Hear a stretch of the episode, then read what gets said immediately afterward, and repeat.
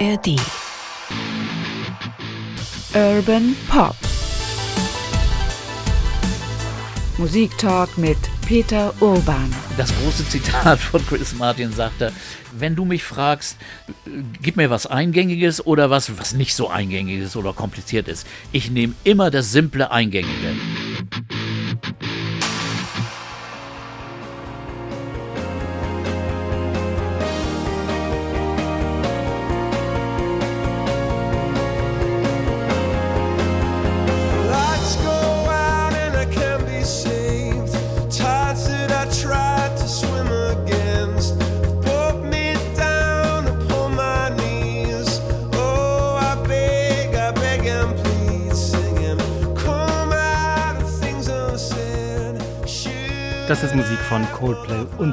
Man kann es sofort mitpfeifen. Natürlich die Fähigkeit von Coldplay, großartige Melodien und großartige Hymnen irgendwie herzustellen. Sowas hat so was Warmendes, Weltumarmendes. Herzlich willkommen, Peter Orban. Findest du das eigentlich auch oder geht es mir, mir nur so? Hallo Oke, ja, das ist die große Qualität von, von Coldplay. Warme, umarmende Musik, das ist schon richtig. Am Anfang jedenfalls. Genau, darüber wollen wir heute reden bei Urban Pop Musik Talk mit Peter Orban, wie eben aus einer Band aus England, die am Anfang lustigerweise unter Alternative Rock, was immer das dann genau sein mag, äh, absortiert wurde. Die haben auch ein paar Preise unter diesem Label gewonnen. Äh, zu einem großen Pop-Event-Phänomen, möchte man sagen, Stadion-Pop, ähm, sich weiterentwickelt haben, was immer daran gut oder schlecht ist. Vielen ist das inzwischen ein bisschen zu glatt oder zu poppig womöglich. Chris Martin, der Sänger, wurde gefragt, ist das jetzt eigentlich Rockmusik oder Popmusik? Er sagt, das ist Coldplay. Gehst du damit so oder würdest du sagen, die haben so ein bisschen, naja, Ja, also darüber äh, werden wir später ja noch reden, äh, dass das sicher eine Wandlung ist. Äh, aber aber äh, ich werfe das Ihnen gar nicht vor. Sie sind einfach eine kommerzielle Band und eine äußerst kommerzielle Band und auch ganz bewusst. Sie wollten einfach von Anfang an Erfolg, aber nicht um jeden Preis. Und und aber sie sie machen einfach Popmusik und besonders jetzt eben auf einer breiten Ebene. Und heutzutage, wenn du mega Erfolg haben willst, dann musst du eben die Stadien füllen. Und das machen sie blendend, äh, sind seit Jahren jetzt wieder auf Tournee mit spektakulären Shows. Und das ist jetzt, dafür sind jetzt Coldplay bekannt.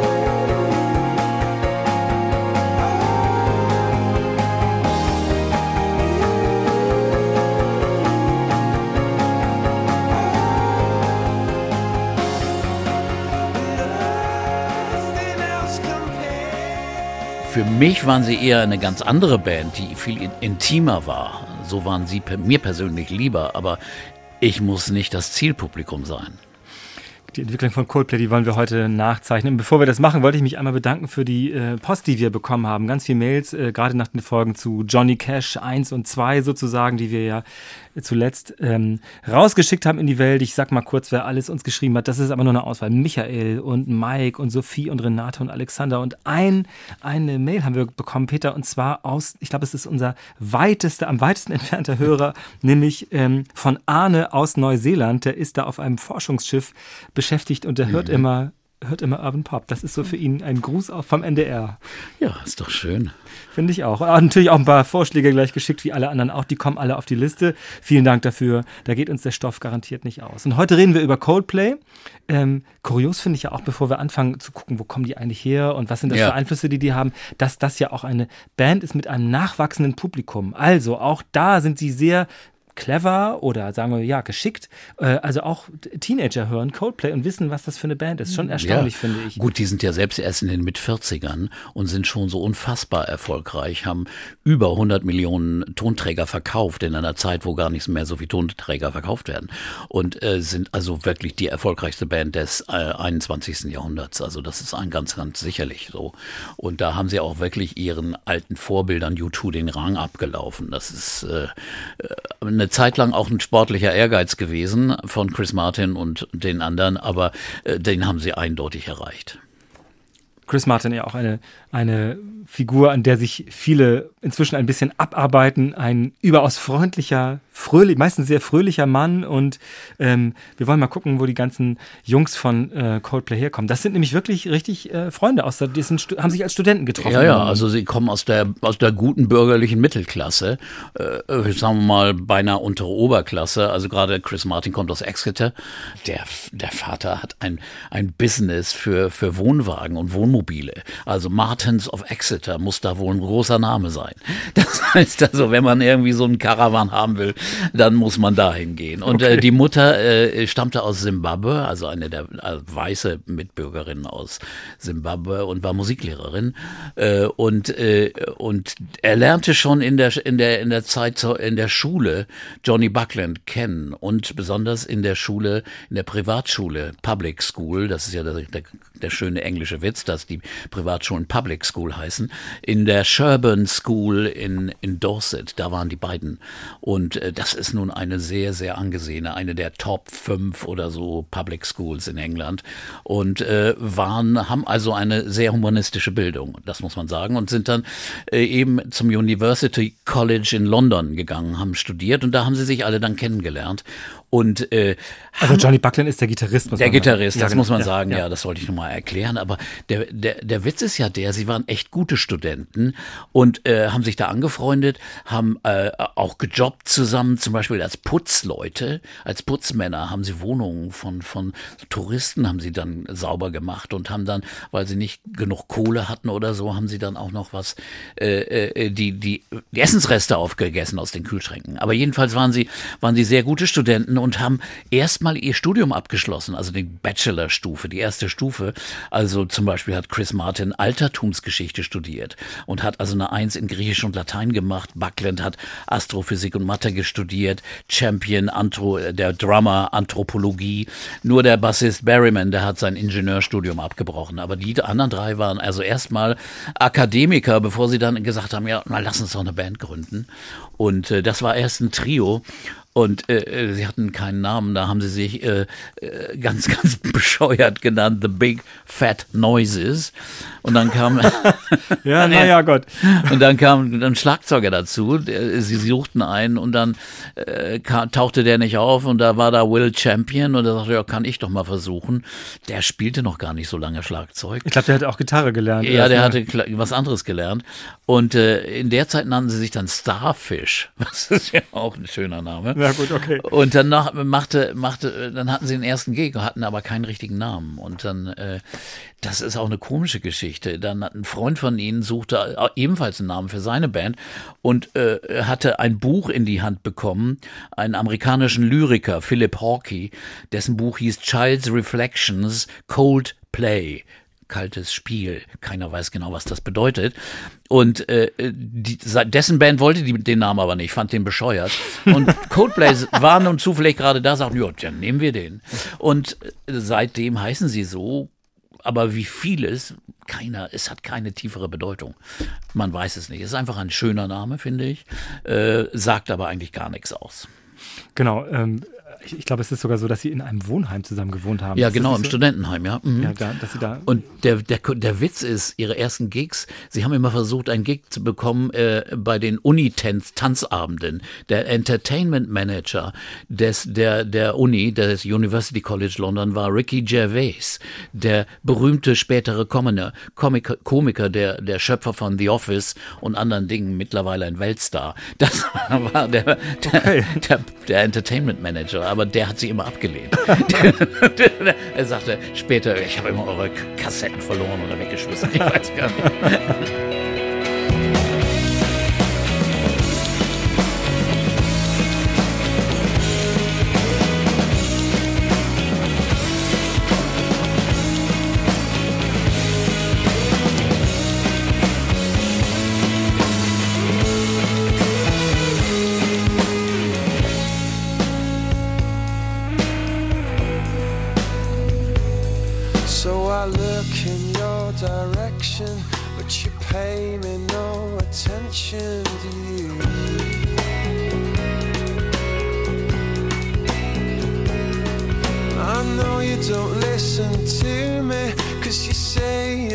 Straight through me, don't you?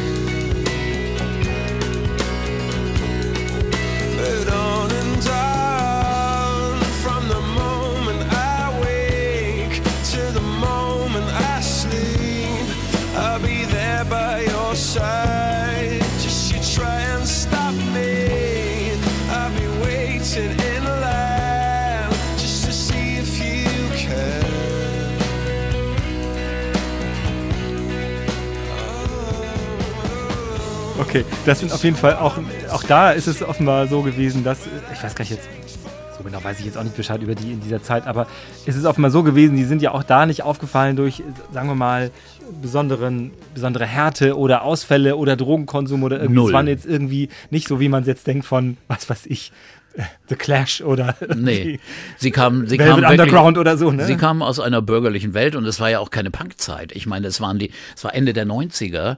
Da war ja der Britpop gerade am Absterben. Da waren Vorbilder, waren also Radiohead oder The Verve oder, oder eben U2. Das waren die Vorbilder. Also gestandene und ordentliche Rockbands. Also nicht die wilden, äh, nicht unbedingt Oasis. Und äh, insofern, insofern war das in diesem Stil und auch ihre ersten Songs, sie sagten einfach, die waren schlecht. Sie fanden sich also nicht besonders außergewöhnlich. Aber irgendwas müssen sie ja gehabt haben und durften dann Demos aufnehmen. Äh, Die Finanzierung hat ein gewisser Phil Harvey übernommen, ein Freund von ihnen, der wohl ziemlich geschäftstüchtig war. Und der hat die finanziert und der wurde später ihr Manager und sie sagen ihr fünftes Mitglied. Äh, Und äh, der hat dann also auch mit ihnen dann die nächsten Verträge abgeschlossen und nach einer kleinen EP bei einem Mini-Label sind sie dann gleich von großen Firmen angesprochen worden. Sechs Firmen haben sich um sie gerissen. I awake to find no peace of mind. I said, How do you live as a fugitive down here where I cannot see so clear? I said, What do I know? Show me the right way to go. And the spies came out of the water. And you're feeling so bad, cause you know. And the spies hide out in every corner. But you can't touch them, no.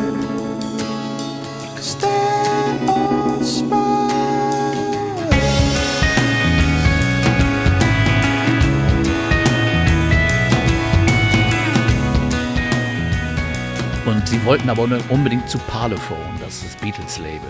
Und dann wurde also die, die Vertragsunterzeichnung auf dem Trafalgar Square gemacht. Das ist ja nun auch Ja, ein das, bisschen ich habe hier so ein, so, ein, so, ein, so ein Buch, das hat die, die Tourmanagerin geschrieben, Ja. die sagte, die wollten unbedingt, irgendeine andere Band hat offenbar Mhm. auch einen Tisch irgendwo öffentlich das gemacht, also gleich um Bedeutung und so bemüht und irgendwie auch eine, sagen wir mal, so ein bisschen so eine bildliche, filmische Größe oder so Ja. herzustellen, haben sie einen Tapeziertisch auf den Trafalgar Square get- gestellt und haben da unterschrieben. Und denken, naja, so toll ist das, so glamourös ist das jetzt irgendwie Nee. auch nicht so. Also ne? Aber kein- das war die Idee gleich, ey, das ist, das ist legendenmäßig, kommt das gut, wenn wir sowas machen. Also so eine Nummer war das. Ah. So ein bisschen selbstüberschätzend irgendwie, ne? Wir sollten noch mal äh, ein bisschen zurückgehen, besonders eben zu Chris Martin, der ja nun das Gesicht, die Stimme und auch der Hauptsongschreiber eigentlich ist äh, äh, für diese Band. Und äh, der war äh, ein, einer, der Musik interessiert war, eben auch durch seine Mutter, lernte Klavier und Gitarre. Und seine Lieblingsband war Aha.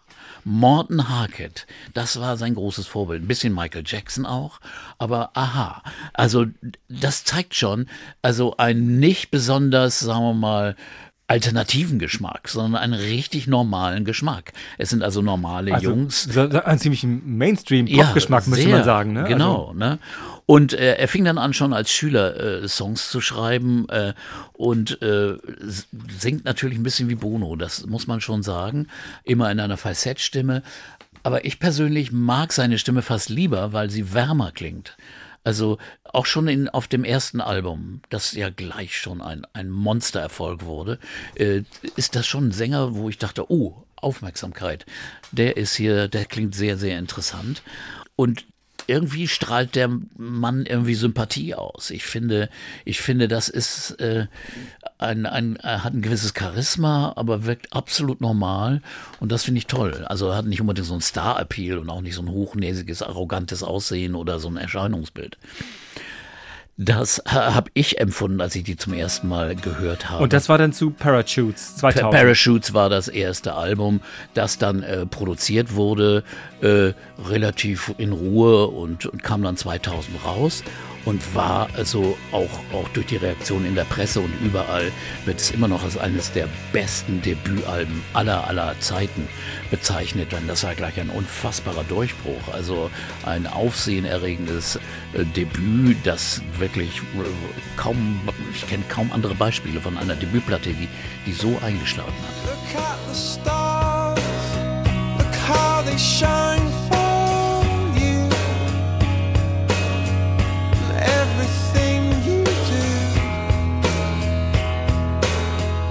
yeah, they were all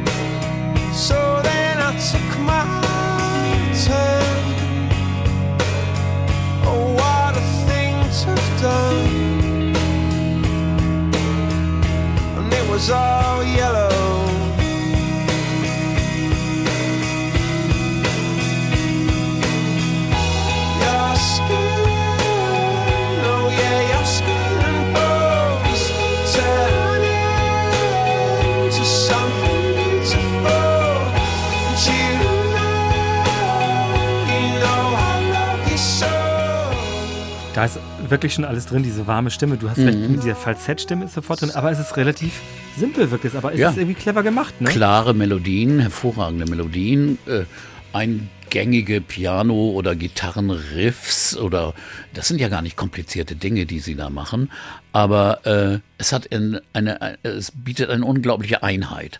Das äh, finde ich hier außergewöhnlich und äh, dazu noch Texte, die sehr kryptisch sind. Man weiß nie genau, was meint er jetzt? Ist das ein Liebeslied? Ist das jetzt nicht? Und was ist hier gelb? Das ist Yellow, ja. ja. Das hat er selbst nie erklärt. Er sagt, er weiß es selbst nicht. Es klang wahrscheinlich einfach gut. Und deswegen, ganz oft sind solche Dinge eher Zufälle in den Texten, äh, aber, aber auch ganz poetische Dinge da drin. Also das darf man nicht unterschätzen in der, in der Wirkung auf ein äh, englisch verstehendes Publikum. Da spielten auch die Texte, die ja heutzutage so, wenn du zu, zu Konzerten von Coldplay gehst, die singen alle Texte mit. Und auch in Südamerika. Ob sie die alle verstehen, weiß ich nicht, weil die sind nicht sehr leicht verständlich manchmal. Äh, in jüngerer Zeit ist es simpler geworden und, äh, sagen wir mal, offensichtlicher. Äh, aber früher waren die wirklich sehr kryptisch, sehr verklausuliert, mit vielen seltsamen Bildern und Metaphern, aber, aber richtig interessante Sachen. Nie so richtig deutlich politisch wie U2, äh, sondern eher so, so durch die Blume geschrieben und persönliche Dinge, sehr, sehr, sehr, sehr stark persönliche Themen. Dieses Album hat einen wirklich unglaublichen Erfolg. Als Mhm. Debütalbum allemal sehr, sehr bemerkenswert, aber es ist auch wirklich ganz gelungen, finde ich. Man hört das wirklich gerne. Es sind wirklich viele Songs und man denkt zum Beispiel bei der Gitarre oft, also hier am Anfang ist es ja doch sehr brachial, aber Mhm. sonst denkt man auch oft, der ähm, Johnny Buckland spielt wie The Edge. Ja, oder? eindeutig. Oder und und das, das ist auch ganz klar. Und äh, The Edge und U2s Gitarrist also war das große Vorbild für Johnny Buckland.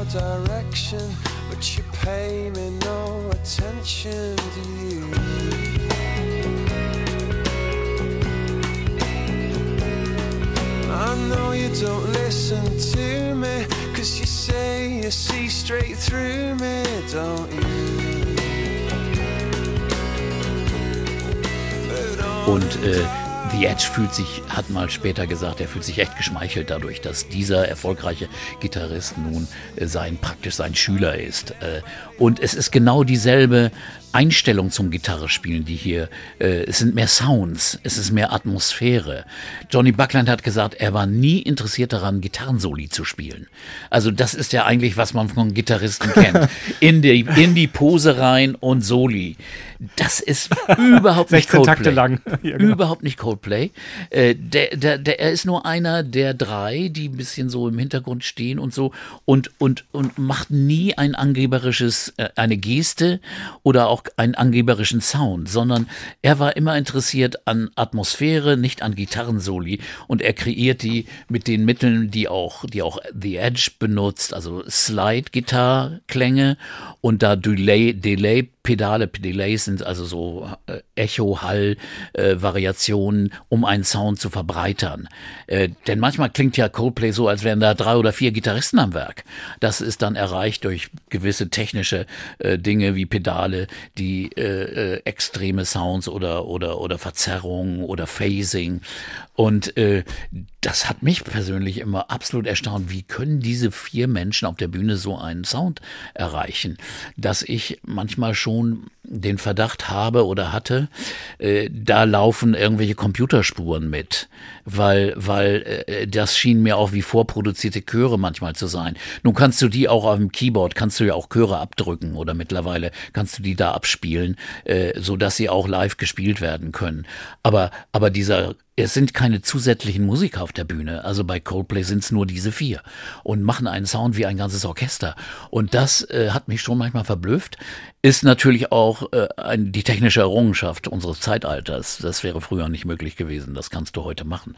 Aber schon, also technisch immer auf einem hö- höchsten Stand, auch mit den ele elektronischen Mitteln, die zur Verfügung stehen. Du kannst ja eine Gitarre auch mit einem Computer und einem Synthesizer verbinden und dadurch Sounds kreieren, die gar nicht auf der Gitarre sonst sind. Und äh, das äh, nutzen sie blendend aus. Und das äh, dahinter eben ein, ein solides Rhythmusgerüst von, von Will Champion am Schlagzeug und, und dem Bassisten, die nicht besonders spektakulär sind, aber, aber eine solide Rolle spielen. Oh no, I see a spider web is tangled up with me, and I lost my head and thought of all the stupid things I'd said.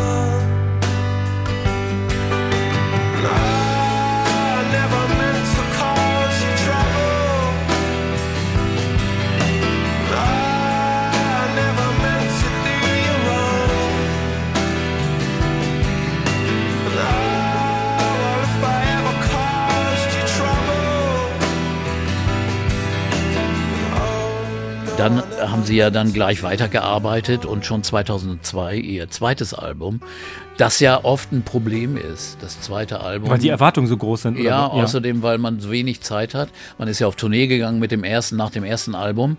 Da haben sie auch schon in Hamburg gespielt, in der großen Freiheit, schon 2000. Ich erinnere mich dran. Und äh, da denkt man natürlich, sie haben nicht genug Zeit, um Songs zu schreiben. Aber das zweite Album ist ja fast noch besser und ist praktisch ihr internationaler großer Durchbruch.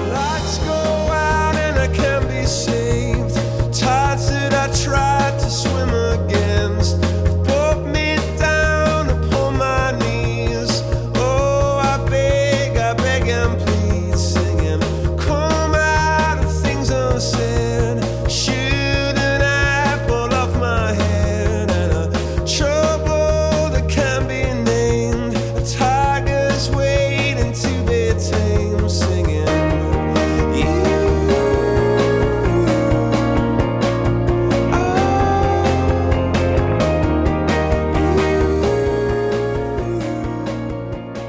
Das Album heißt A Rush of Blood to the Head. 2002. Das ist mit so einer, vielleicht haben das viele vor Augen, so ein Schwarz-Weiß-Cover mit so einem halben gezeichneten Kopf. Irgendwie ein relativ kryptisches Cover ist das, finde ich. Und da in der Tat haben wir am Anfang ja schon Clocks von dem Album gehört. Und ein riesen weltweiter Hit, möchte man sagen. Aber auch andere Songs sind da sehr gelungen. Auch wieder diese Fähigkeit, so eine dichte, warme Atmosphäre herzustellen und eine tolle Melodie zu finden. Also irgendwie Gut. können die das. Großartig und wirklich tolle Songs. Auch The Scientists, da, da, da schreibt er dann auch so, so, so Dinge wie, wie ja, äh, da können alle, alle Wissenschaftler der Welt kommen oder so, aber du bist doch, das ist dann ein Liebeslied, ein Liebesbeweis. Ne? Die können nichts ausrichten gegen dich. come up to meet you, tell you I'm sorry.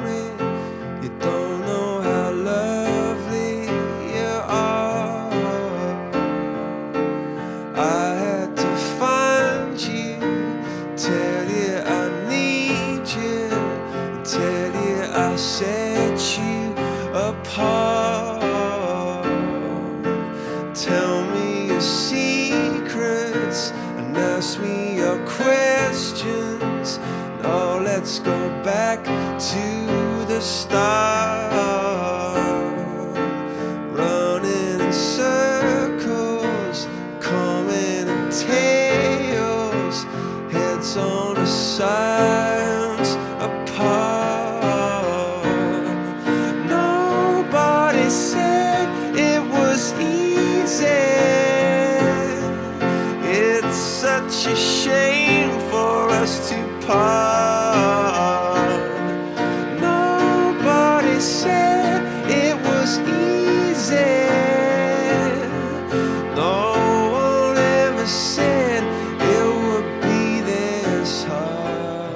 Ich finde, am Anfang denkt man, ja, das ist so eine Paul McCartney-Ballade oder so. Also sie haben ja sehr viel auf diesem Album, sehr viel Beatles-Nähe. Äh, äh, manche Songs sollen von, von äh, George Harrisons All Things Must Pass inf- beeinflusst sein, aber Lennon oder McCartney. Also sehr viel Beatles, auch an Harmoniegesängen drin.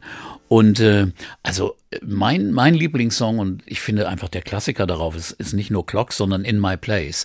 Das ist auch ein, eine, eine sowas von warme, eingehende, eingehende Melodie, die, die einfach runterläuft, einfach durch den ganzen Körper. Ganz, ganz wunderbar.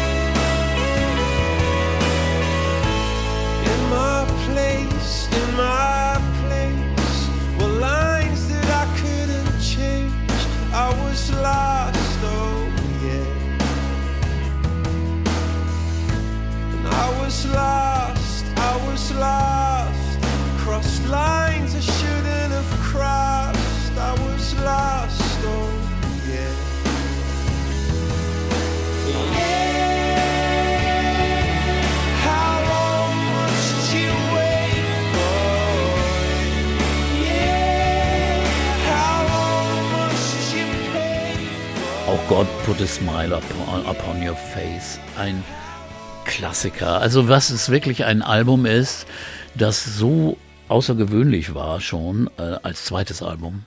Es ist unverwechselbar jetzt Coldplay wirklich. Mittlerweile kann man diese Mischung aus Piano, Phrasen, äh, Gitarren, S Sounds und Flächen und Atmosphäre und dieser Stimme ist eindeutig die, ihr Rezept. Also das ist, ist ein ganz klares Markenzeichen geworden. Äh, Erstaunlich ist ja, ähm, dass sie immer, ähm, also es gab sicher zwei, drei Ausnahmen noch, aber äh, eigentlich schreiben sie immer drauf, dass sie alle vier die Songs schreiben. Obwohl Ja. Chris Martin vermutlich alle Melodien, oder das sagt man auch irgendwie so, Ja. äh, der, äh, spielt Gitarre und Klavier beides ja sehr gut und ihm fällt dann irgendwo eine Phrase ein oder Mhm. er bleibt irgendwas hängen, was ihm irgendwie ungewöhnlich erscheint und dann arbeiten sie das offenbar auch mit Johnny Buckland sehr eng zusammen aus. Ja, So. also ich bin ganz sicher, also das ist auch eine ein Charakteristikum dieser Band. Dies ist eine demokratische Band.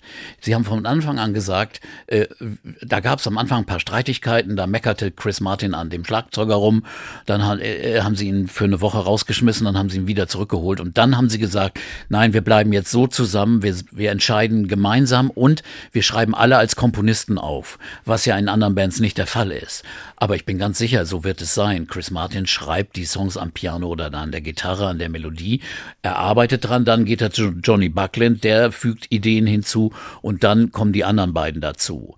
Es gibt natürlich andere Ausnahmen, wo vielleicht ein Song von einem Rhythmusmuster entsteht. Bass, Schlagzeug kann manchmal auch Figuren anfangen und daraus entwickelt sich der Song. Das ist aber bei Coldplay nicht die Regel. Ich bin ganz sicher, dass Chris Martin hier die Hauptrolle spielt, aber er steht eben nicht als alleiniger Komponist da.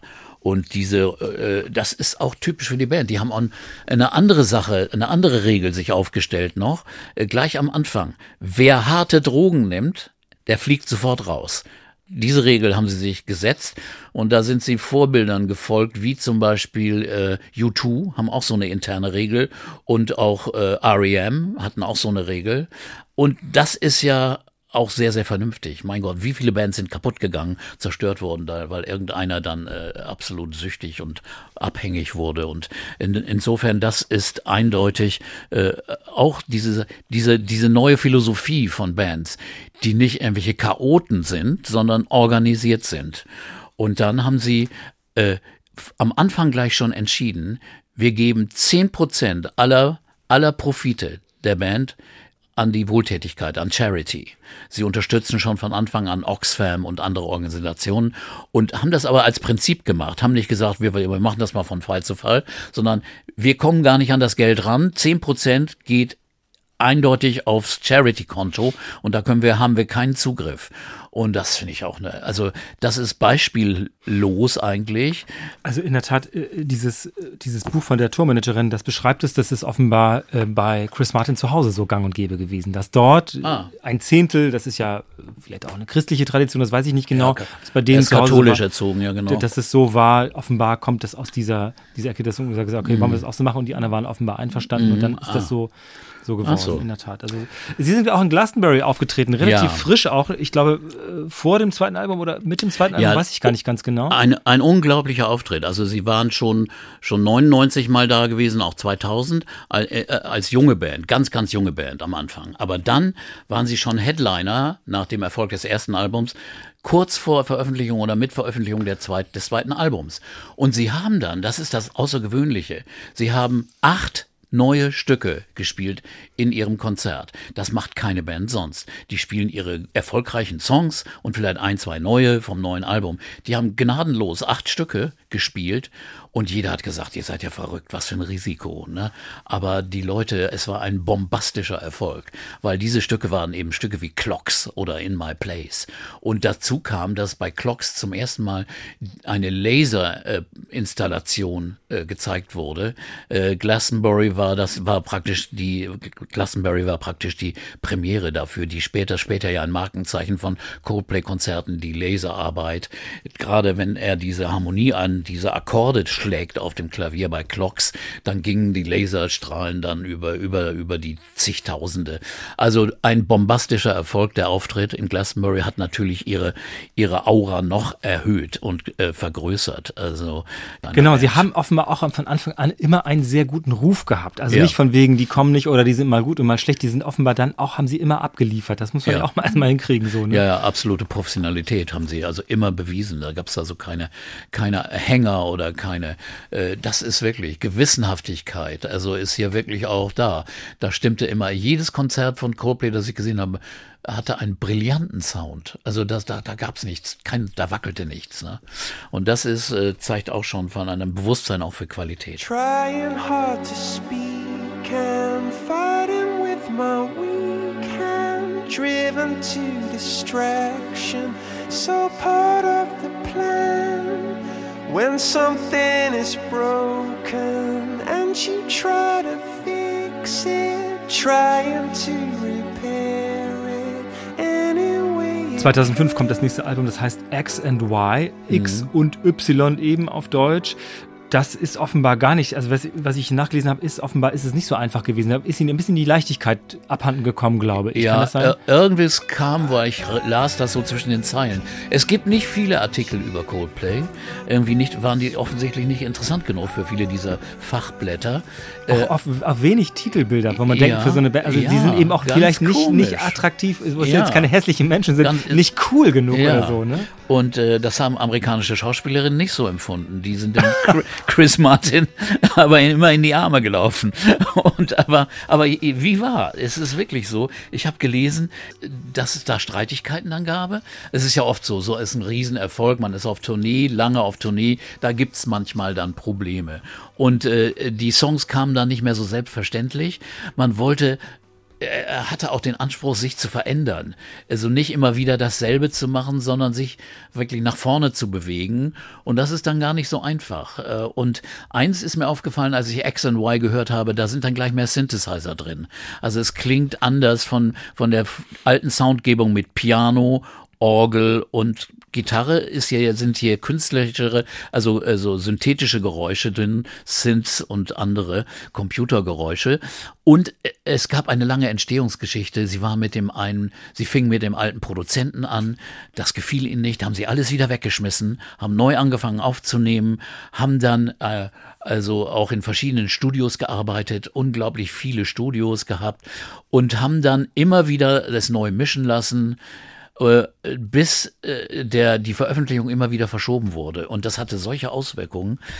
EMI war damals unter großem äh, wirtschaftlichem Druck, die Firma von Coldplay. Und als dann Coldplay sagten, nein, wir veröffentlichen jetzt nicht, dann ist tatsächlich, weil es war eine Aktiengesellschaft und musste dann eine Gewinnwarnung aussprechen, weil ja die, die Profite durch Coldplay erschienen nicht. Also sie hatten nur, nur kleine, kleine Verkäufe.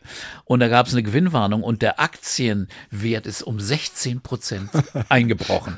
Und nun wurde das äh, wurde Coldplay äh, dafür die Schuld gegeben. Das fand die Band sagen wir mal nicht so komisch, weil sie wollten eigentlich nur Musik machen und zufrieden sein mit der Musik und nicht irgendwelche Aktienwerte äh, Werte hochhalten.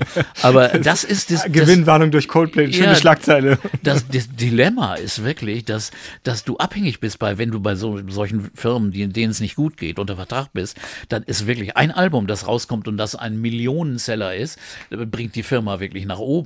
Und äh, da gab es noch ein anderes Album, Gorillas Album erschien nicht wie geplant und dann zwei Alben, die nicht erschienen und die Firma war beinahe am Arsch.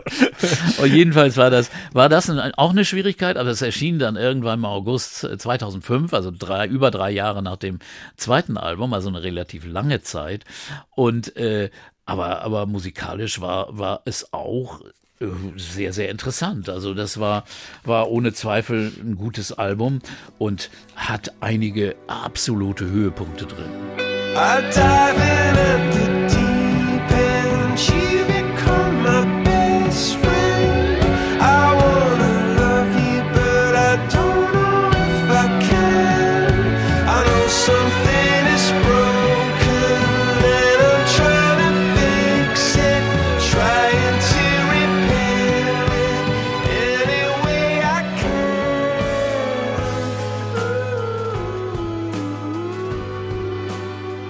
Ich habe mir hier aufgeschrieben, dass die, die Gitarre, später klingt das noch mehr so, klingt wie die von George Harrison oder so, Ja. finde ich. Wie in Der wird hier While sehr- My Guitar oder so. Ja, wird als Beispiel genommen. Das ist richtig. Einige Songs, aber es sind gute Songs drauf. Ein Song, Speed of Sound, handelt äh, von den Geräuschen, die seine Tochter Apple macht. 2005 ist das erschienen. Apple ist 2004 geboren, denn mittlerweile hatte er die amerikanische äh, Oscar-Gewinnerin Gwyneth Paltrow geheiratet, die er irgendwie backstage mal kennengelernt hat. Und dann haben sie schnell geheiratet und waren zehn Jahre verheiratet und äh, haben zwei Kinder, Apple und Moses. Und äh, das soll Speed of Sound sein.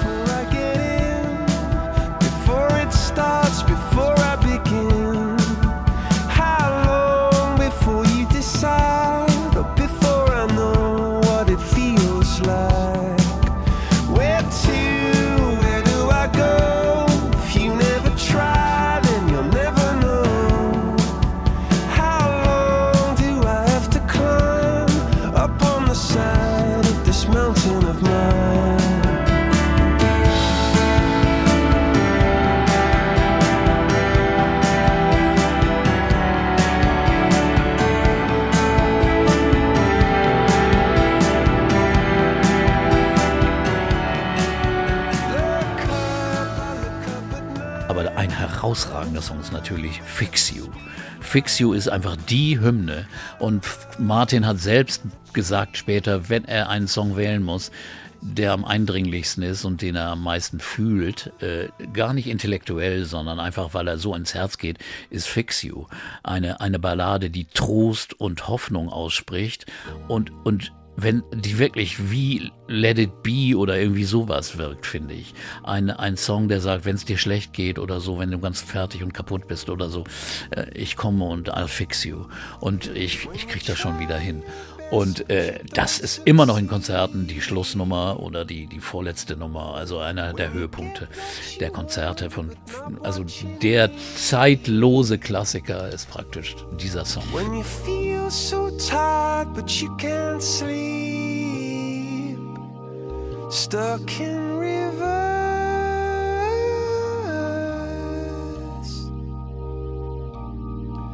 tears come streaming down your face. When you lose something you can't replace. When you love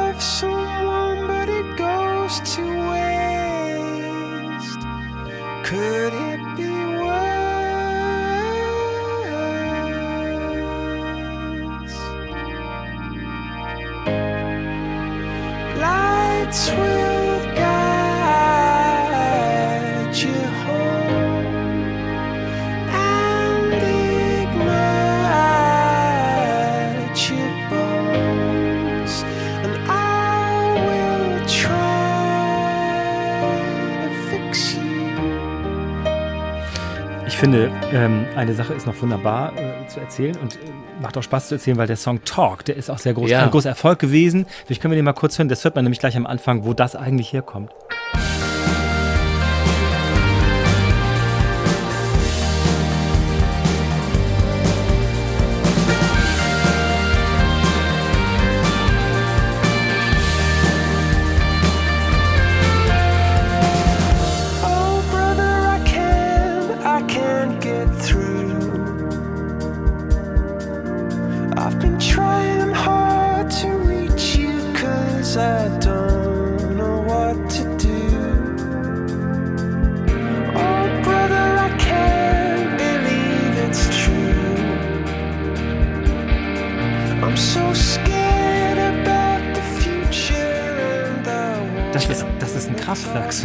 Genau. Diese, diese Melodie, diese Phrase. Computer Love ist das. Computerliebe, genau.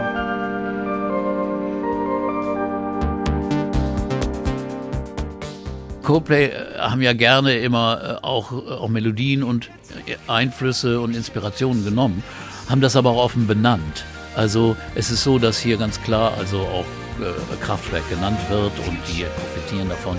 Äh, die sagen heute noch, ich glaube, das ist ihr bestverkaufter Song. Genau, das, ich, hab, ich, hatte, ich hatte mal Gelegenheit, mit Karl Bartos vor Ach einigen so. Jahren zu sprechen und Ja. der sagte, äh, das Kuriose sei eben, dass äh, Ja. äh, also Talk, also in diesem Fall, also Computer Love, Computerliebe, der meistverkaufte Kraftwerk-Song ist durch Coldplay. Coldplay, da können Sie Aber- nur dankbar sein. Sehr, da da- ist der Weihnachtstisch immer noch gedeckt. Und das würde ich mal denken. Und da sind, werden eben immer noch ähm, hier Ralf Hütter und Karl Bartos und ich weiß nicht, äh, Florian Schneider. Schneider. Er lebt ja nicht mehr, ne. äh, werden immer noch genannt als Autoren ja. dieses ja, ja, Songs. Genau. Ja. Ja, das finde ich also bei Coldplay auch sympathisch.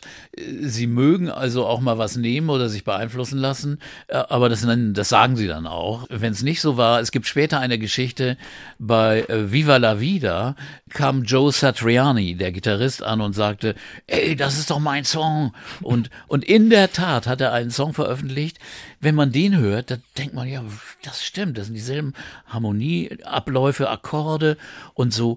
Aber hier bin ich todsicher, dass das äh, Coldplay nicht als Vorbild genommen haben, sondern es ist einfach eine sehr, sehr gängige Art und Weise, einen Song zu schreiben und da sind nun beide drauf gekommen. Denn wenn sie es bewusst gemacht hätten, dann hätten sie ihn genannt. Also so ehrlich sind sie, da bin ich ganz sicher. Was wir vorhin nicht erwähnt haben, woher auch diese kleinen Probleme in der Band kamen, bevor das dritte Album erschien, lag daran, dass ihr Freund und Manager Phil Harvey persönliche Probleme hatte, sich nach Australien verändert hat und dort erstmal ein Psychologiestudium gemacht hat und einen Master. Also er hat erst für drei Jahre, glaube ich, die Band verlassen. und hat, äh, das fehlte ihnen sehr. Dieser Ratgeber äh, kehrte dann wieder und äh, das war dann schon auch für die Band sehr, sehr wesentlich. Hat Das- jedenfalls Chris Martin immer wieder. bet- Das war nicht minder erfolgreich, dieses Album, oder? Nein, überhaupt nicht. Also ganz erfolgreich, extrem. Also da, da ging überhaupt nichts den Berg runter, sondern äh, erhöht wurden diese Erfolge immer noch durch ausgedehnte Tourneen.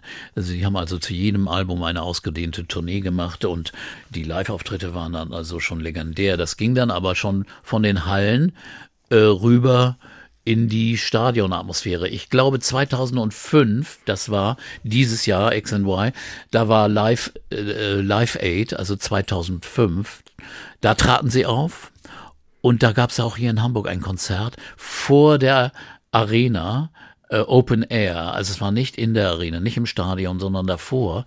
Und da traten sie auch, auch mit, mit äh, Richard Ashcroft im Vorprogramm auf. Da war ich, kann ich mich erinnern an das Konzert. Das war in der Zeit. Da hatten sie noch nicht richtig angefangen, die Stadien zu füllen, aber waren so auf der Schwelle davor. Also äh, 15.000 bis 20.000 Leute kamen dann schon immer. Sehr kurios, finde ich, war, war immer dieses Bild auf der Bühne, weil, also natürlich ist es im Prinzip eine Band äh, Gitarre, Bass, Schlagzeug, aber Chris Martin eben entweder auch selbst als Gitarrist Mhm. und Sänger oder eben mit einem Piano. Und das Piano so in die Mitte zu stellen, Ja. ist jetzt kein Flügel, sondern eben ein, weiß gar nicht, wie das dann heißt, also so ein etwas niedriges Up, Klavier. upright, ab ganz normales Klavier und immer die, die, die Front weggenommen, das Brett, das sonst immer davor ist. Also über der Tastatur ist ja sonst immer so ein, so, das, man, man sah immer die Tasten, äh, also die, die Hämmer, Die- die Hämmerchen. die Hämmer, wie die auf die Seiten schlugen. Das ist äh, so ein Markenzeichen, ein Kennzeichen. Das äh, Instrument sieht einfach aus, hat aber, glaube ich, diverse andere Features. Das heißt, da kann man auch Synthesizer-Spuren mitspielen und andere Dinge, Sounds, Sounds kreieren. Aber es sah aus wie ein simples Kneipenklavier. Äh, Und das in die Mitte von einem Auftritt zu stellen, Ist ungewöhnlich, oder? ja, wenn man da andere Bands sieht, die da einen riesen Zinnober machen. Natürlich hatten Coldplay auch eben Chris Martin einen, der saß am Klavier, aber er lief auch rum. Er sprang, ein sehr, sehr athletischer, sportlicher Mann. Sie hatten oft eine Zusatzbühne vor der Bühne, wo sie einen akustischen Set spielten, was ja gerne gemacht wird, eine kleine Vorbühne, Satellitenbühne.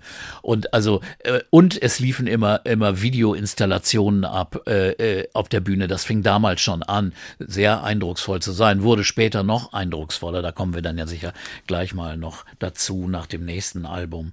Äh, und äh, einen Track mo möchte ich noch erwähnen, der letzte, ein Hidden Track. Sie haben auf den ersten Alben immer versteckte Tracks äh, äh, veröffentlicht. Dieser hieß Till, Till Kingdom Come. Ein sehr, sehr ernster, sehr, sehr trauriger Song, der aber auch viel Hoffnung aussprechen will.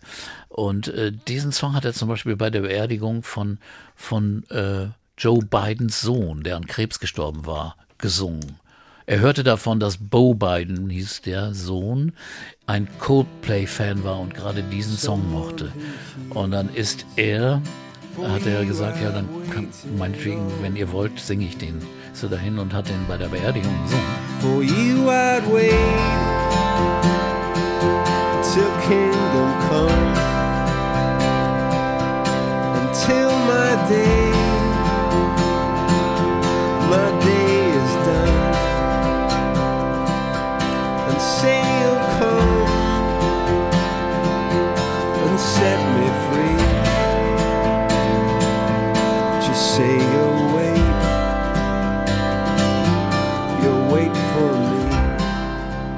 Das war in der Zeit, als, äh, als Biden schon Vize Vizepräsident war. Genau. Aber jedenfalls ein sehr eindrucksvoller Hidden Track, der immer auf den ersten Coldplay-Platten drauf ist, als Tradition. Auf dem nächsten Album, wenn ich das richtig sehe, kommt ein Mann dazu, der äh, eine Produzentenlegende ist. Das ist nämlich Brian Eno. Ja. Der wird auf einmal dann dazugeholt als Berater, aber eben auch als Produzent und dann kriegt das irgendwie wirklich einen neuen Dreh, das Ding, oder? Ja, sie hatten mittlerweile sich ein eigenes Studio gebaut. Äh, The Bakery, ein großes, eine alte Bäckerei, eine Backfabrik, hatten sie ausgebaut zu einem riesen Studio und haben dann nachher noch ein zweites gebaut, haben also da immer nun lange arbeiten können, ohne irgendwie von irgendwelchen Studiozeiten gehemmt zu sein. Also da konnten sie sich wirklich auslassen als Übungsraum, als Probebühne und als, als Studio. Und äh, irgendwann kam Ino dazu, In dieser Bandbiografie steht, dass Chris Martin sich mit Brian Eno mal, weiß ich nicht, auf einen Kaffee Oder so getroffen hat und hat gesagt, weißt du jemanden, der uns als Produzent, als Band helfen kann, zu einem neuen, auf, auch auf ein neues Level zu kommen? Und Vanini hat gesagt, ja, ich. Naja, der hatte ja auch nur, nur gehörige Vergangenheit als, Absolut, als ja. Co-Produzent von U2 und, und unglaublichen erfolgreichen Dingen. Und in der Tat hat er Chris Martin später gesagt, äh, er hat uns die Augen geöffnet, indem er gesagt hat, ihr könnt alles machen. Ihr, ihr müsst, ihr könnt Einflüsse von überall nehmen, ihr könnt Sounds nehmen, ihr müsst euch nicht so beschränken. Und, und, und das hatte für mich aber manchmal dann das Ergebnis, dass es mir zu viel wurde. Denn die nächsten Alben, und das fängt jetzt ja an mit Viva la Vida or The Death and All His Friends, das ist das nächste Album, äh, das fängt schon an, dass die Sounds da überladen wurden. Also, dass das zu geklebt, gekleistert wurde mit verschiedenen Soundebenen. Also mir wurde das dann schnell schon ein bisschen zu viel. Ach, hören wir am besten mal. Das, da kommt man ja eh nicht dran vorbei.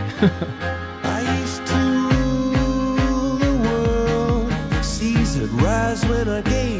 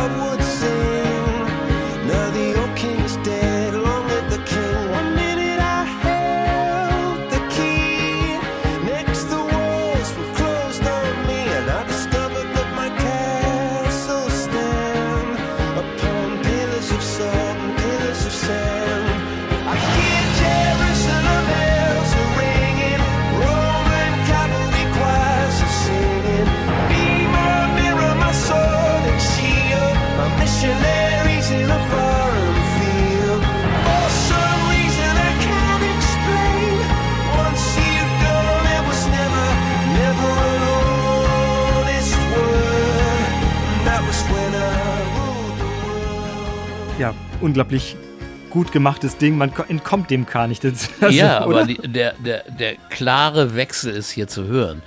Wo früher eine Piano- und eine Gitarrenphrase war, da, da, da, hast du jetzt einen Synthesizer. Es klingt gleich ganz anders. Es klingt gleich wie moderner, zeitgenössischer Pop, der damals ja anfing, nur von Synthes äh, äh, dominiert zu sein. Und nicht mehr, sag mal, die Rock-Vergangenheit, die ja bei, auch bei Coldplay war, äh, weiterzuführen. Und ähm, äh, man merkt die Stimme. Er singt in tieferen Lagen auch. Früher hat er immer nur Falsett gesungen und jetzt hat er seine tieferen Lagen äh, entdeckt und das ist sehr, sehr warm und sehr, sehr positiv. Das muss ich sagen. Also seine Stimme ist jetzt viel, ist es vielfältiger und, und, und umfangreicher geworden. Und äh, es sind immer noch tolle Songs auf diesem Album, aber wie gesagt, auch sehr eingängige Songs, weil hier Viva la Vida ist natürlich äh, klingt wie ein, ein ist eher ein, ein trauriger Text übrigens. Wie nach dem, Motto- nach dem Motto, ein König, ein abgedankter König erinnert sich an die Zeiten, als er regierte. Äh, da war alles schön und gut für ihn und trotzdem muss er jetzt ja das Leben leben. Also es ist nicht die Hymne, die man eigentlich denkt, also eine, eine lebensfrohe. Die das Leben feiert, Ja, so. lass das Leben feiern. Das ist es überhaupt nicht vom Text her, aber musikalisch ist es das tatsächlich Äh, und und ist für Stadien natürlich geeignet. Also jetzt kannst du dir vorstellen, wie dann irgendwie 50.000 das mitsingen und und den Rhythmus tanzen. Das ist die neue Dimension von Coldplay, die früher nicht da war. Äh, das ist jetzt, übernimmt praktisch ihre Philosophie einer Band. Das muss man mögen oder ich, ich persönlich, mich kräuselt's dann da immer so ein bisschen. Also mir ist das ein bisschen zu offensichtlich auf einen breiten Massengeschmack getunt, als die individuelle Klasse, die, die äh, früher für mich den Vorrang hatte. Also da bin ich vielleicht ein bisschen eigen, das mögen andere ganz anders sehen. Auf jeden Fall finde ich, ist auffällig, wie sehr es eben äh, Synthi dominiert ist. Sampling spielt Ja. eine große Rolle. Es wird doch etwas glatter noch damit, aber ich hätte Mhm. noch was anderes zu meckern. Obwohl ich muss echt zu- zugeben, dass dieser Viva la Vida Song, mit, Ja. ich finde den ganz toll, weil man entkommt dem wirklich gar nicht. Aber Ja, ja. diese ganze Aufmachung, also ne, vielleicht haben auch das, das, das Cover vielleicht vor Augen. Das ist ja nach einem, das, das, das, das Bild, das Originalbild hängt im Louvre, das ist ja ein Revolutionsbild von 1900, Ja, äh, 1815, also die Juni-Revolution, nicht die französische Revolution. Und da drüber ist dieser spanische Zug Viva la Vida, der offenbar auf, die haben sich viel mit Frida Kahlo befasst. Denkst du, Frida Kahlo, französische Revolution? Und dann haben die so auf der Bühne so, so Les Miserables Klamotten angehabt. Und ich dachte so, das ist alles zu viel. Es ist Ja. total drüber, aber ganz egal, der Song funktioniert. Ja, also so, weißt du, so ist das ungefähr. Ja, das ist das erste Mal eigentlich, dass sie eine, eine gemeinsame Uniform auf der Ja. Bühne getragen haben. So eine, so eine Art Sgt. Pepper-artig, aber, aber ein bisschen abgespeckt. So ein bisschen auf, aber auf französische Revolution runtergerockt irgendwie. ja, so ein bisschen, aber es so wird, schwarz mit goldenen Knöpfen. Ja, genau. Und äh, sie, während ihr späteres Outfit auf der Bühne ist dann wieder ganz simpel, aber auch sehr seltsam. Irgendwie bunte Hosen, seltsame Leggings und, und gut, die, die, die drei anderen hinten, die haben, haben äh, Basecaps auf oder so, um die Glatzen zu verbergen. und, und, und bei denen ist das, spielt das keine Rolle. Aber Chris Martin, der, der springt als, als Mann da rum. Aber es ist bei ihm nicht wichtig. Es ist nicht wie bei Bowie oder bei anderen irgendwie wichtig, was der anhat.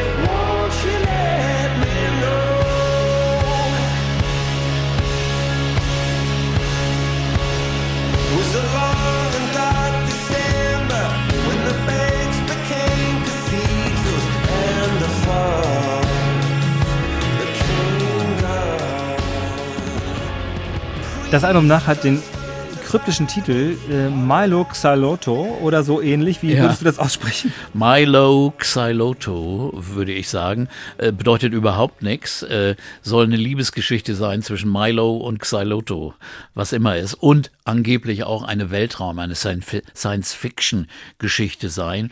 Kann ich nicht mehr so richtig erkennen. Also man kann natürlich jeden Text irgendwie so interpretieren. Aber äh, auffällig sind hier eben eine sehr eingängige Single wie Paradise, die jetzt aber auch vom Text her so simpel ist, wie sie wünscht sich ein Paradies. Paradise, Paradise wird immer wieder gesungen. Und das war mir dann doch ein bisschen zu simpel, ganz ehrlich gesagt. When she was just a girl, she expected the world, but it flew away from her reach. So she ran away in her sleep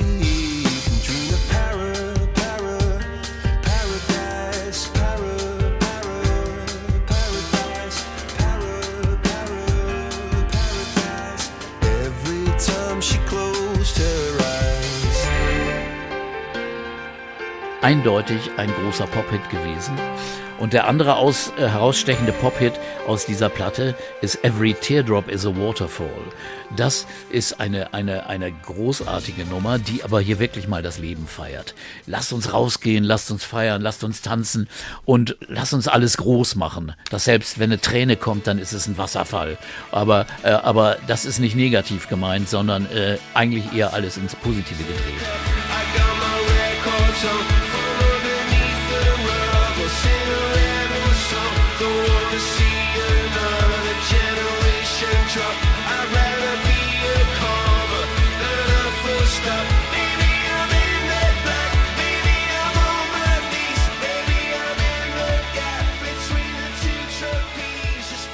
Äh, lasst uns wirklich groß feiern, als würde die Welt bald zu Ende sein. Und hier ist musikalisch was ganz Großartiges.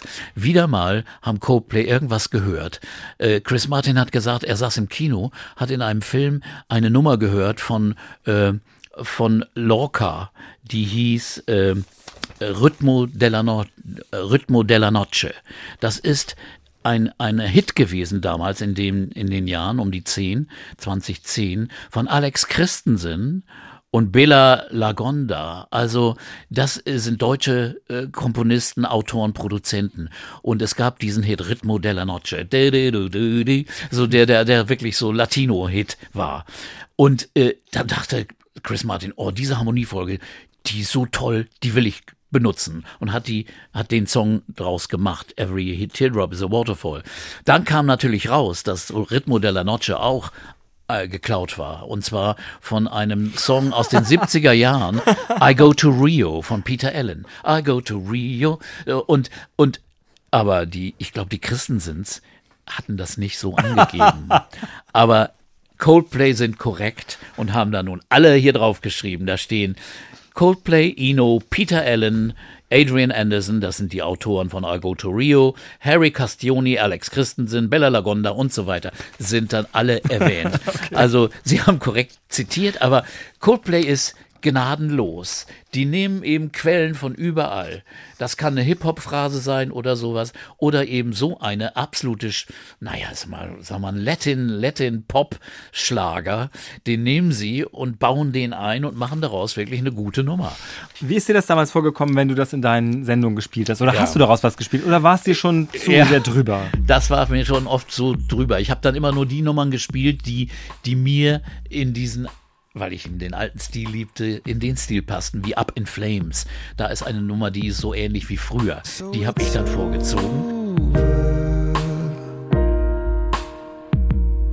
This time I know it's gone. Salt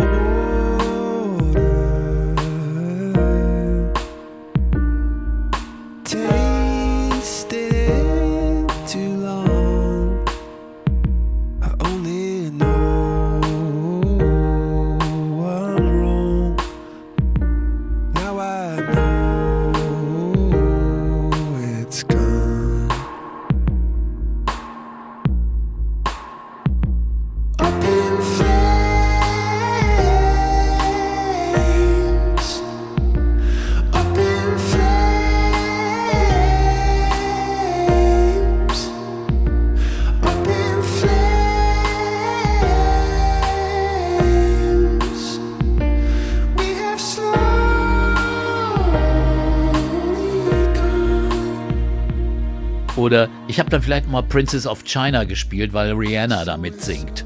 Die haben sie dann also äh, eingeladen, auf diesem Song zu singen. Insofern, äh, ich, ich fand diese, diese, diese Richtungsänderung von Coldplay für mich persönlich einfach zu brutal. Also, aber ich kann es verstehen. Ich werfe es ihnen überhaupt nicht vor. Und ich finde sie auch glaubwürdig, weil die gesagt haben, wir haben nicht kalkuliert. Wir sind eben so. Äh, das große Zitat von Chris Martin sagte, wenn du, wenn, wenn du mich fragst, gib mir was Eingängiges oder was, was nicht so Eingängiges oder kompliziert ist. Ich nehme immer das simple Eingängige. Und äh, ich bin eine kommerzielle Hure, so hat er gesagt. Also ich nehme, was kommerziell ist.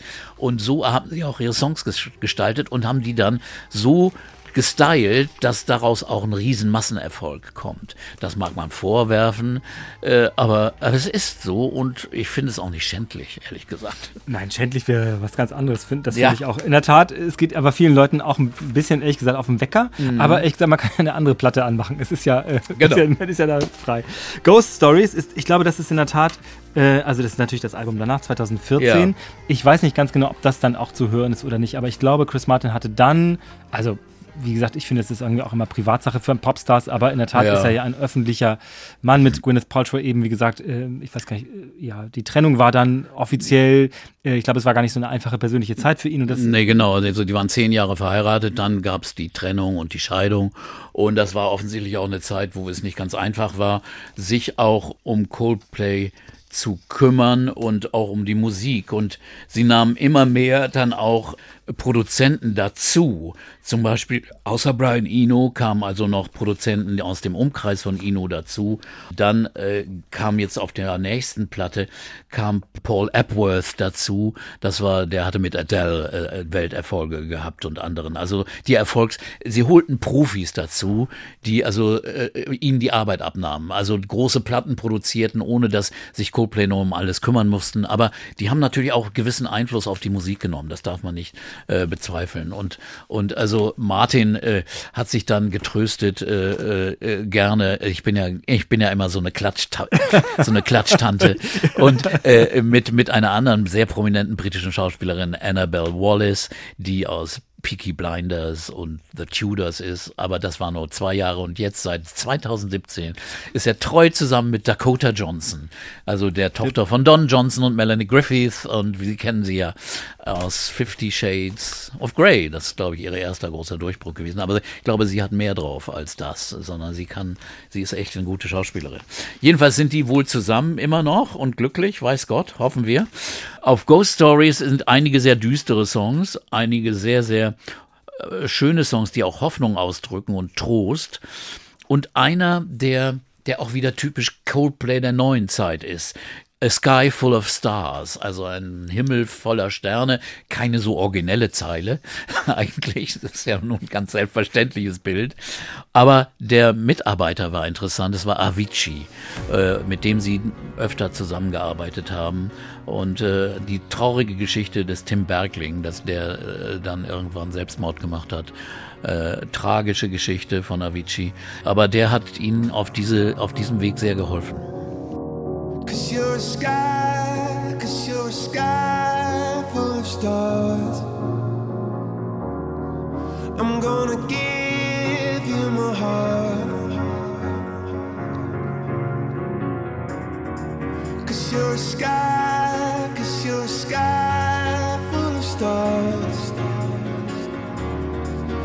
Cause you light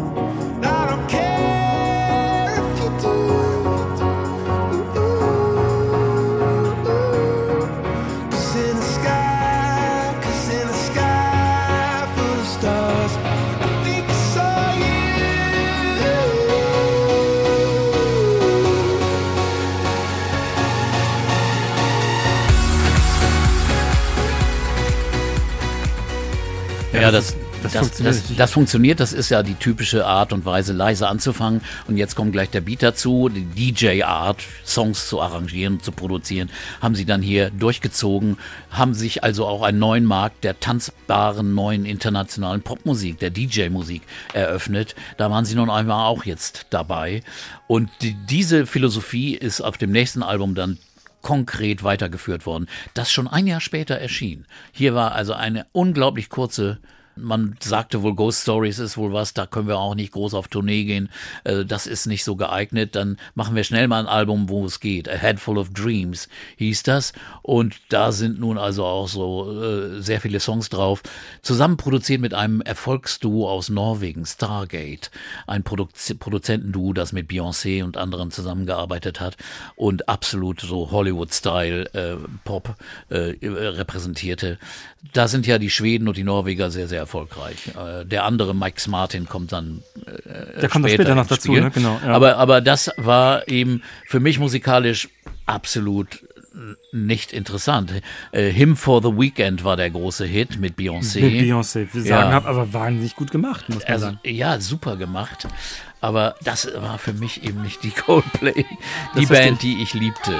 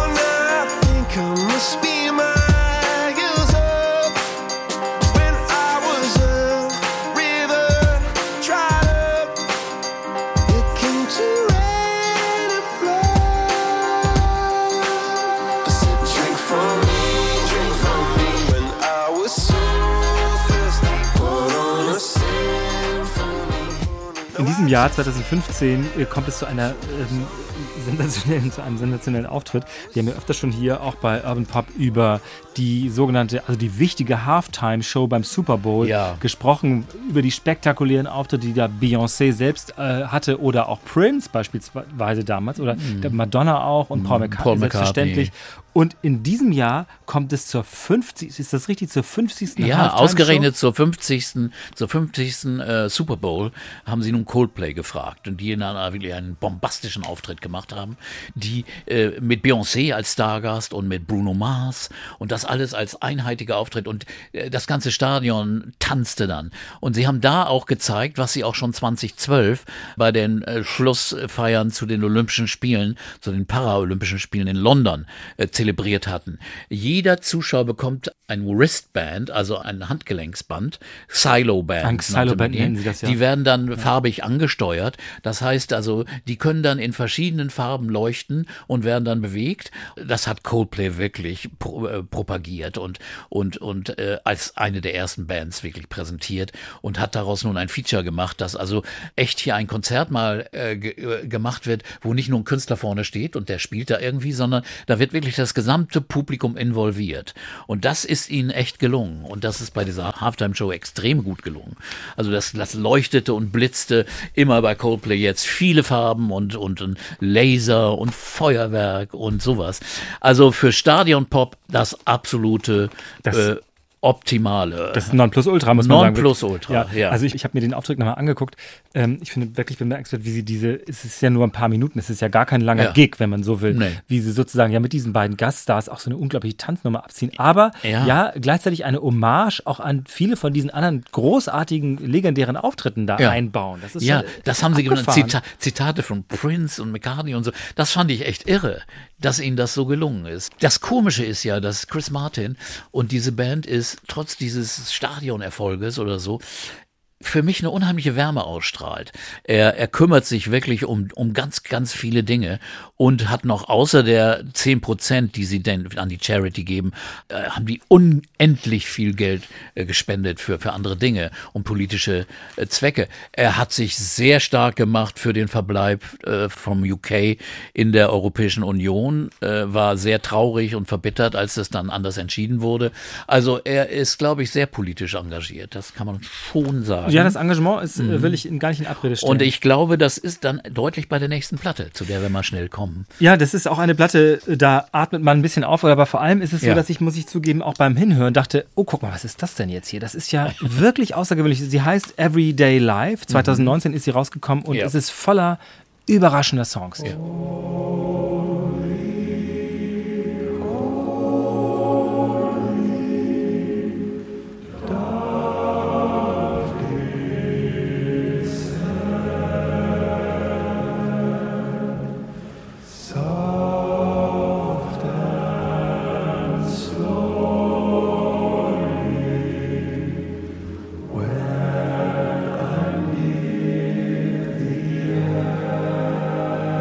Es sind Choräle drauf, es sind Chöre, es ist klassische Musik, es ist irgendwie wie eingesammelt, wie, ich weiß gar nicht, wie befreit wirken die irgendwie. Es ist arabische Musik drauf, afrikanische Musik. Fela Kuti, der Sohn, äh, ne, ne, Remi Kuti, ist, ist drauf äh, zu hören. Mit, es ist ein bisschen Afropop drin. Es sind musikalische Abenteuer, die gesammelt wurden auf Reisen. Also sie waren ja immer auf Tournee, haben dann also auch Sachen vor Ort aufgenommen, haben Zitate eingebaut, kleine Geschichten eingebaut, sind aber auch durch die Welt gereist, nach Afrika auch zum Beispiel, und haben vor Ort Dinge aufgenommen. Und dieses haben sie alles in einem Album veröffentlicht und zusammengetan, äh, mit einer äh, starken Betonung auf das politische Bewusstsein. Da sind sie so klar und politisch wie eigentlich sozial engagiert wie in ihren Texten und Songs selten. Trouble in Town ist ein Song gegen Polizeigewalt.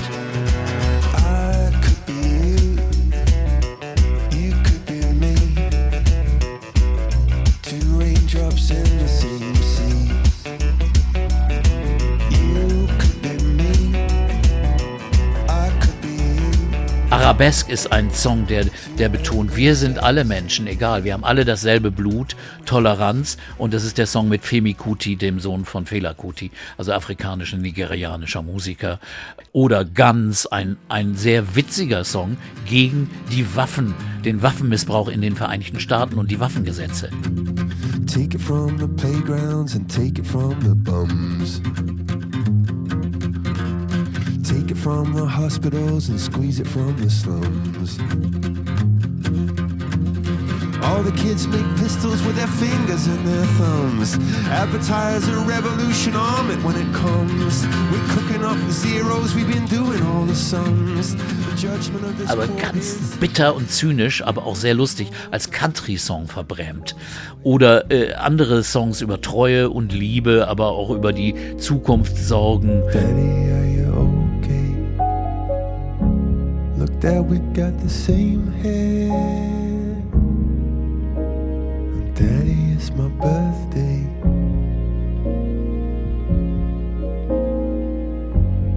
All I wanna see is you're so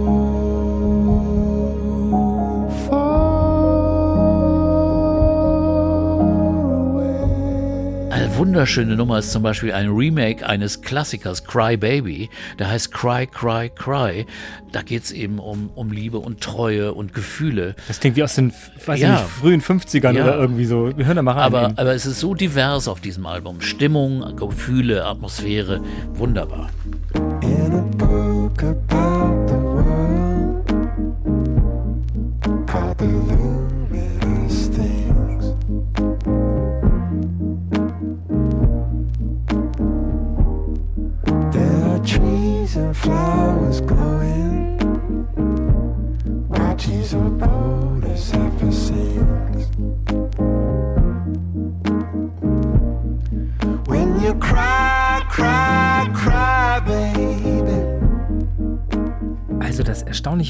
ist ja nicht nur jetzt, dass sie diesen Song wunderbar aufgenommen haben, sondern dass sie auch von dem ganzen anderen Pop-Bombast Abstand genommen Ja. haben. Das ist ja Ganz, ganz einfache Dinge. Also, Es geht ja noch. Ja, ein Song ist reiner Gospel, der andere ist das, da sind Jacob Collier mit seinen wunderschönen Chöre und, und, und andere sind ganz, das ist so ein Afro-Pop-Song, also sind verschiedene Stilarten.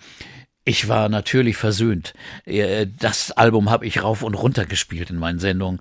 Ich fand es großartig. Es war natürlich nicht so ein großer Erfolg. Ich glaube, es ist die schlecht verkaufte Coldplay-Platte überhaupt, weil, weil es eben diesen in Anführungsstrichen Massen-Mainstream-Geschmack nicht traf. Aber ich fand es beeindruckend, wirklich wunderbar. Aber man kann damit keine Tournee machen. Gut, es kam 2020 und die Pandemie. Sie hätten gar nicht auf Tour gehen können, aber haben die Zeit genutzt und haben gleich ein Album aufgenommen, das dann perfekt geeignet war für Stadientours.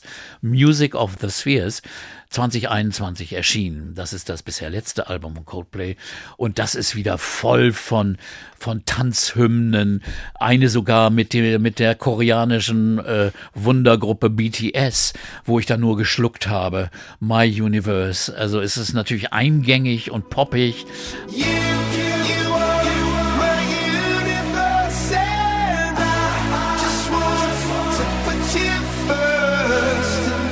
musste wohl sein. Ich, musste sagen, ich habe das Gefühl, sie konnten Ja. irgendwie nicht liegen lassen, so Ja, ein bisschen so. ich weiß nicht, da, da, da, da ist dann auch wieder jetzt Max, Ma, Max Martin, der schwedische Pop. Äh, äh, Erfolgsindustrieproduzent dabei, der einfach seine Arbeit macht und das ist dann als sau kommerziell und der ihnen wirklich wieder die Arbeit abgenommen hat. Denn bei dem Album davor, bei Everyday Life, da waren sie selbst die tragenden Figuren.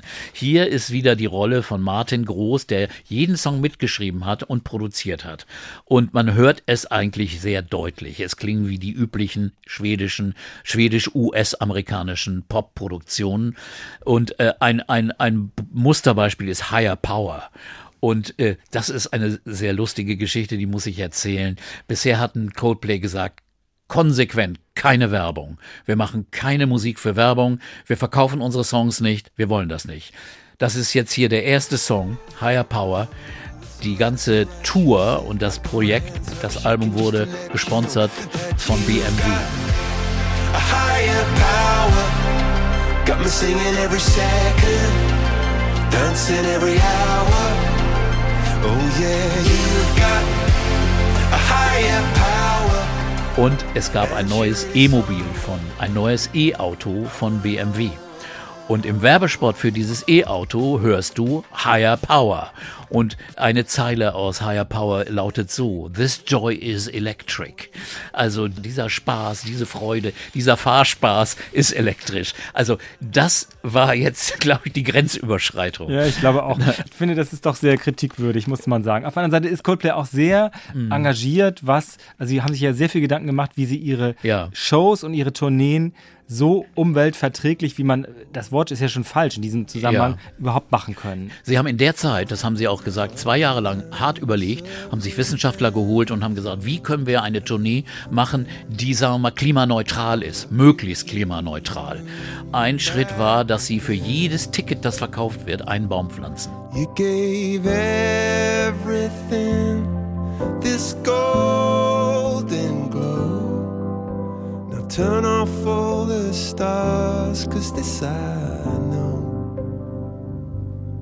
that it hurts like so to let somebody go.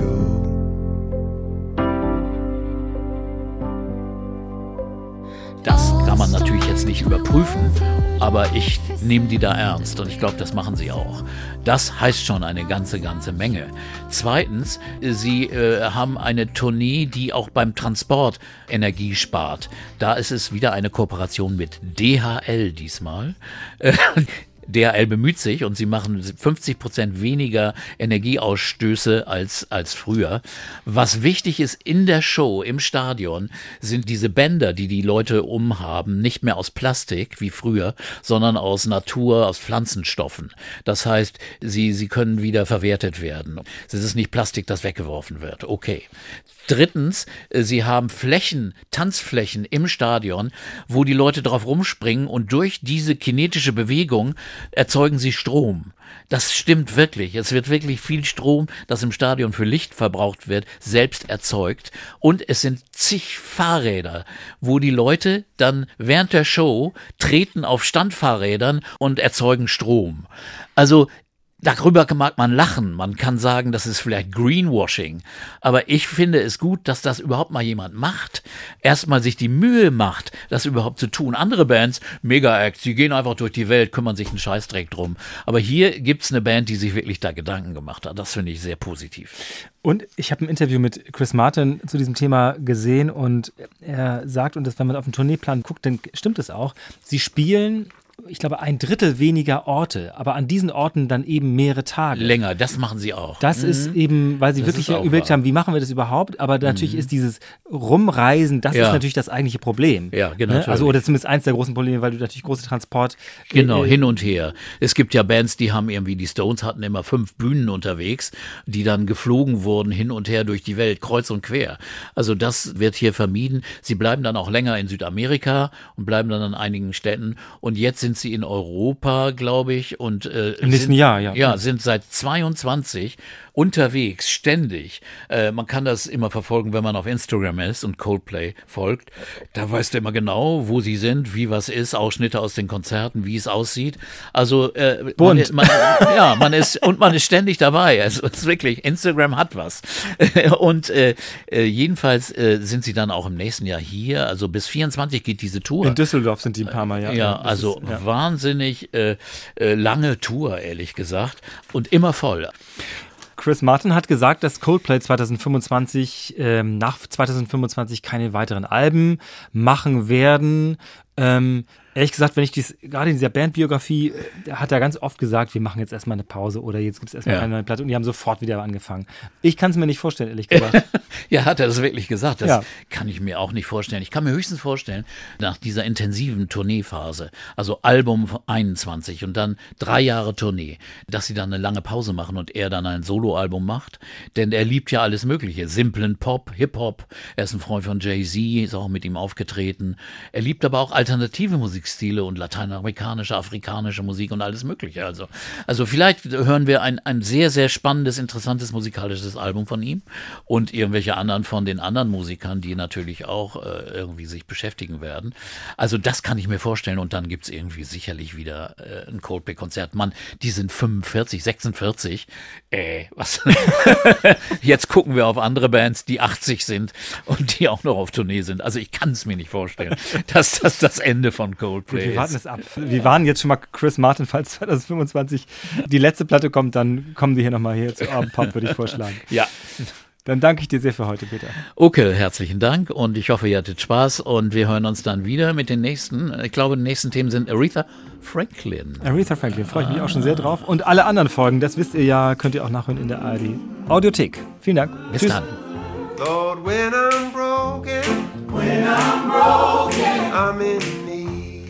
I'm in need.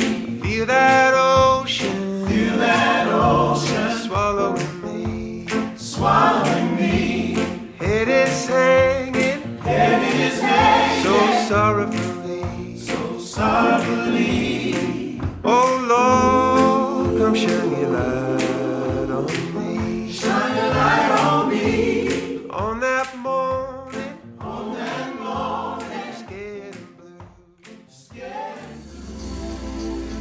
Hallo, hier ist Hubertus Meyer-Burkhardt. Zu Gast in meinem Podcast Meyer-Burkhardts Frauengeschichten ist dieses Mal Anna Engelke, Journalistin, Auslandskorrespondentin und fünf Jahre lang an der Seite des deutschen Bundespräsidenten Frank-Walter Steinmeier. Als seine Pressesprecherin hatte sie einige sehr spannende Begegnungen. die Queen zu besuchen, das hat uns alle kicherig und aufgeregt gemacht. Weil ich meine, meine Güte, das ist wie ein Besuch im Geschichtsbuch. Du, Ja. du, du darfst zu einer Person ähm, dieses Jahrhunderts. Ich Ja. fand das spektakulär. Ja. Und das Schöne war, wir, wir, wir waren halt alle äh, kicherig und es gibt nur offizielle Fotos und wir waren gehalten, wir dürfen keine Fotos mit dem Handy machen und nichts Privates. Aber ich habe mich mit einer Kollegin auf die ähm, Toilette oder die Puderstube äh, Ja. des Buckingham Powder Palace Room. so Powder Room. Powder Room. Und ähm, da habe ich Fotos gemacht. Anna Engelke ist zu Gast bei Meyer Burkhardts Frauengeschichten, der Podcast in der ARD Audiothek.